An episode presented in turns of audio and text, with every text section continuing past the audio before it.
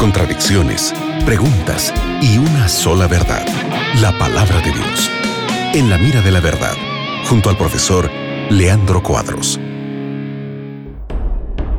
Un gusto estar con ustedes amigos aquí en la Radio Nuevo Tiempo, en este programa En la mira de la verdad, donde respondemos tus preguntas con la Biblia. Gracias por estar con nosotros, gracias por tu sintonía y tu compañía. Estoy junto al profe Leandro Cuadros. Hola Leandro, ¿cómo estás? Es un placer, Nelson, estarmos juntos para respondermos las preguntas de nuestros amigos. Gracias, Nelson, por tu compañía y gracias también, amigo gente, por tu compañía. Envíe tus preguntas porque la palabra de Dios tiene todas las respuestas a tus interrogantes. Qué bueno. Llegó esta pregunta anónima. En realidad puso el nombre, pero por cuestiones de, privacidad no voy a decir el nombre ni de dónde es esta persona. Dice, hace cuatro años no tenemos intimidad con mi esposo. Él tiene 79 años y no tiene erección. Yo tengo deseos y ¿qué hago para calmarme? ¿Me puedo masturbar? ¿Cómo podemos responder a esta persona, Leandro? Mi hermana, é, tu situação realmente é delicada, pero é possível resolver isso. Mira, hoje a medicina se encontra muito avançada.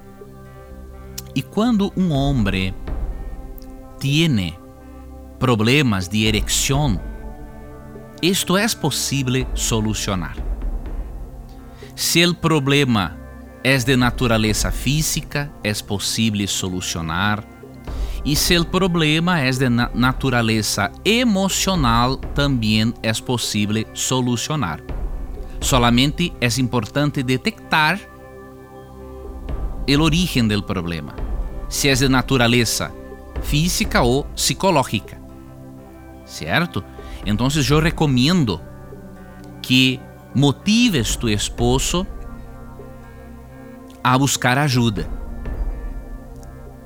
Porque é obrigação do esposo e da esposa dar satisfação sexual para sua pareja. Tal obrigação é mencionada em 1 Coríntios 7 1 de Corintios 7, Pablo dijo lo siguiente, versículo 3, el marido cumpla con la mujer el deber conjugal y asimismo la mujer con el marido.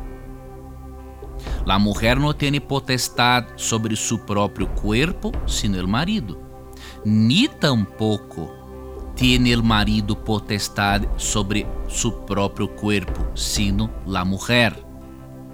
No os neguéis el uno al otro, a no ser por algún tiempo de mutuo consentimiento, para ocuparos sosegadamente en la oración, y volved a juntaros en uno, para que no os tiente Satanás a causa de vuestra incontinência.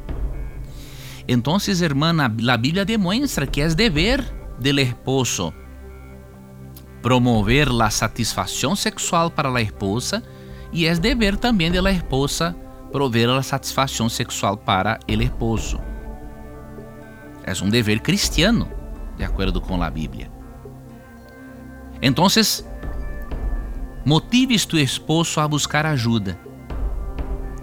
Porque la masturbação não proporcionará la satisfação que necessitas. Ella não hace parte de los planos de Deus para nuestra satisfação. Pero después del pecado, infelizmente, la masturbação hace parte da natureza humana. Ocorrerão momentos em que a irmã praticará isso. Pidas perdão a Deus e sigas adelante em tu vida. Agora, impulsiones, motives tu esposo a buscar ajuda, porque é em la relação sexual que encontramos la mejor satisfacción, el mejor placer y así tenemos más salud. Dios tiene preocupação com esta parte de tu vida, minha irmã ou meu irmão que se encontra escutando o programa. Por isso, Deus deseja que hagas lo, lo necessário para teres uma vida sexual activa, saludable, de acuerdo con la voluntad de Dios.